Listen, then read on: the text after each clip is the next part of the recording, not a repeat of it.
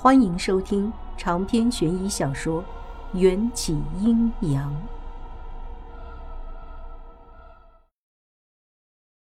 元宵，你没事吧？这个声音也是我熟悉的，熟悉到光是听见就足以让我体内的怒气重新支撑起即将瘫软的双腿。他就是把我害成今天这般田地的渣男顾安。不用你付，我先走。话说，你怎么会在这里？我正巧路过。对了，元宵，我有事情一定要告诉你，是关于西山医院的。请让一让，我忙着救人。古安表现得非常急迫，充满了悔意。可我的性格就是如此，无法接受背叛。我径直下车，警察和救护车已经赶到现场。做完了笔录，顾安提议要护送我回家，被我一口拒绝。傍晚下起了牛毛细雨，一把带着补丁的黑雨伞等在警察局门口。元宵，哦，谢天谢地，你安然无事。外婆是个瞎子，并不是生来就看不见。听说他年轻的时候。是一个哭丧师，顾名思义，就是谁家办丧事就去那家跪着哭丧的工作。后来是中了邪，自己把眼珠挖掉的。没有了双眼，老天却赋予了外婆另一种天赋——摸骨。几十年过去了，外婆摸骨算命的手艺在十里八乡都是出了名的灵验。小时候，我缠着也想学摸骨。外婆总是高声的回答我：“这口饭太损阴德，元宵以后自有出路。”看到从小相依为命的外婆，我忍了好久的眼泪终于决堤了，抱着外婆流着眼泪。不怕，外婆带你回家，有事儿和你说。外婆的听力很好，知道顾安还站在我们身边，却没有搭理他。他向来不赞成我们谈恋爱，顾安出轨也应验了外婆的预言。回家的路上，我把这几天发生的事情都和外婆说了，我有预感外婆一定能帮助我。听完，外婆一把拉起我的手，放在鼻子下，用力闻了闻。谁那么恨你，还对你下了牙蛊？我听得一阵茫然。牙蛊是什么东西？是黑苗蛊毒中最卑鄙的一类，中蛊者会被蛊毒控制，做出自杀的举动，而且一旦把宿主害死，蛊毒又会藏在尸体的牙齿里。借机寻找其他宿主，再把人害死。外婆说话的同时，跑去院子里，我听见我们养了三年的大公鸡发出绝望的惨叫。外婆拎着大公鸡的脚脖子走进来，大公鸡已经被开膛，血流了一地。看着这样的外婆，我不自觉地后退了几步。外婆。则是一脸淡定的走过来，抓起我的手，塞进鲜血淋淋的鸡肚子里。这种蛊喜欢吃鸡肉，和蜈蚣差不多。我已经惊得几乎石化，像是木偶一样的任由外婆摆弄。片刻，我的手突然爆痒，大公鸡的腹部也怪异的肿胀起来。出来了！外婆快速将我的手从鸡肚子里拔出来，用她的嘴吸出一条通体发黑的细长的蠕虫。外婆嫌弃的把虫子吐进一碗糯米水里，虫子扭了几下便融化了。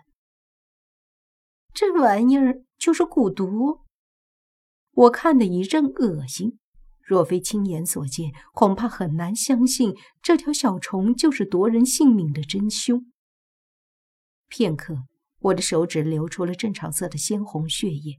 我麻利的用胶带把手包扎好。拿着这个，去给祖宗磕三个响头。外婆慎重的塞给我一个用红布包裹着的盒子。我理解的意思是，遇到车祸大难不死，是应该跪谢祖宗保佑的，所以听话的抱着盒子，对着祖宗牌位磕了三个响头。万万没想到，这是外婆的圈套。好，好，好，这就成了。外婆一连说了三个好，有些欢喜的接过盒子，放入我房间。外婆，刚才你要和我说什么事？我冲着房门问道。外婆走出房间后，轻声的关上门。用她那双没有眼珠的眼睛深深注视着我，将我的手握在他的两掌之间。小时候，外婆给你摸骨，发现你和你母亲的命格一样，不找个命硬的男人，必定活不过二十一岁。当时还给你指了一门娃娃亲，你还记得吧？昨天那位姑爷去你学校悄悄见了你一面，觉得各方面都很满意，说今晚就娶你过门。外婆已经答应人家了，婚房就设在你房间里，你待会儿打扮打扮就去洞房吧。有天煞孤星的命格这件事，我九岁那年就知道了。这种命格的女人活在世上，典型的幼年害亲、嫁人克夫、年老房子，要么短命，要么孤寡一世。可听完这一长段话，我还是惊讶的嘴里能塞进一个鸡蛋。外婆，你没发烧吧？妈妈的死是因为肺痨，而且现在二十一世纪倡导自由恋爱，不流行包办婚姻，我和对方都没见过面，怎么能够？今晚就洞房。我的申诉还没结束，墙上的挂钟当当响起来。十二点到了，你一定要去洞房。外婆像是听见了催命的鬼音，不由分说把我推进房间。那日，我第一次知道。外婆犹如枯枝一般瘦弱的双手，可以爆发出如此大的力气。也第一次相信人和鬼真的可以结亲。房门外传出上锁的声音。完了，外婆是铁了心把我送给这个连名字都不知道的陌生男人了。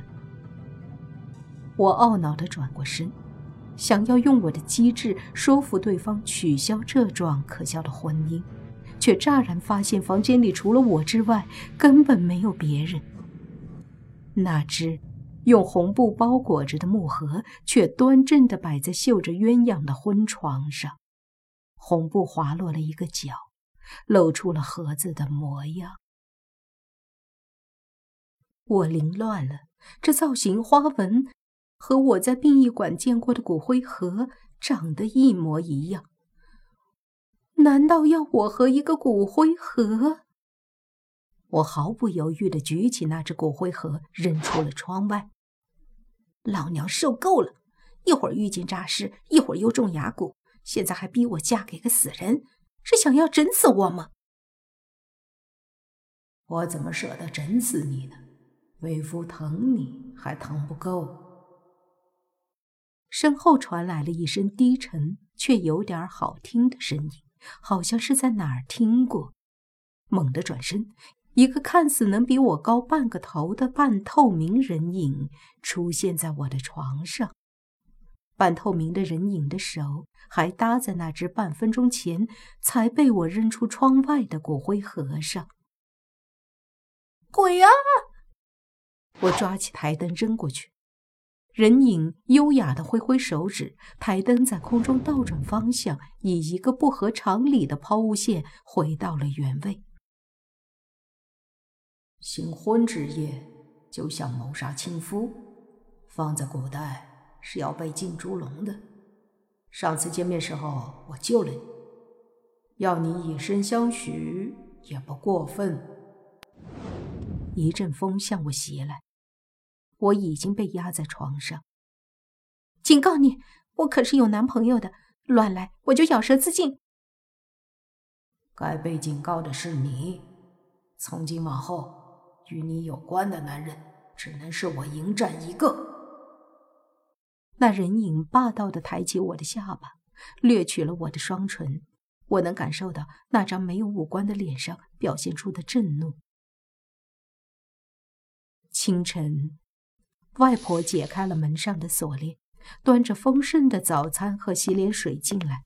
我本想质问外婆为什么肆意决定我的人生，但看见外婆脸上那些饱经风霜的褶皱和空洞的眼睛里满载的慈爱之后，一切委屈都卡在喉咙里，说不出了。外婆搂着我的肩膀，擦掉我脸上的泪。那个人呢？床上只剩我一个人，人影和骨灰盒不见了。外婆神秘的摇摇头，去端早餐。那姑爷只有晚上会来。我攥紧了拳头。心想，今晚无论如何都不能再让那人得逞了。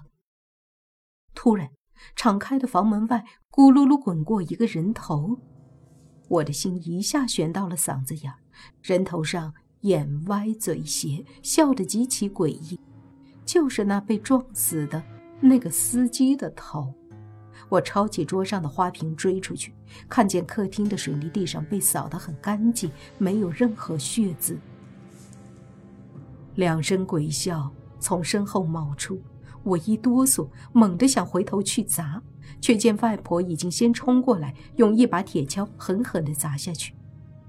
外婆是个瞎子，下手不准，人头躲过铁锹，又咯咯笑了两声，从窗户逃走了。那个鬼东西跟着你回来了，别怕，晚上让姑爷对付。元宵，你要记住。他是唯一能改变你天煞孤星命格的人呢。可是我，我话还没说完，村长戴着几个大盖帽和一个哭丧着脸的男人推开我家的院门。村长向来对外婆心存敬畏，知道她看不见，还是礼貌的点点头。王婆呀，几位警察同志大老远来。是要找你家元宵问几句话。外婆把人请进屋，没有回避的意思。昨天车祸救出的九个人里，七个都已经死了。警察说的很直接。怎么死的？我郁闷了。昨天车祸的时候，除了司机当场毙命，其他人伤的最重的，也就是暴露性骨折。以当今的医疗条件，根本不可能死亡，更不可能一晚上就死七个。法医鉴定的结果，七人都是自杀。我们就是来看看你有没有发生意外。既然你没事儿，我们就不打扰了。等等，还有一个活下来的人是谁？是一名孕妇，从楼梯上滚下来自杀未遂，现在昏迷中，还没脱离危险。警察见我一问三不知，合上笔记本，和村长一起离开。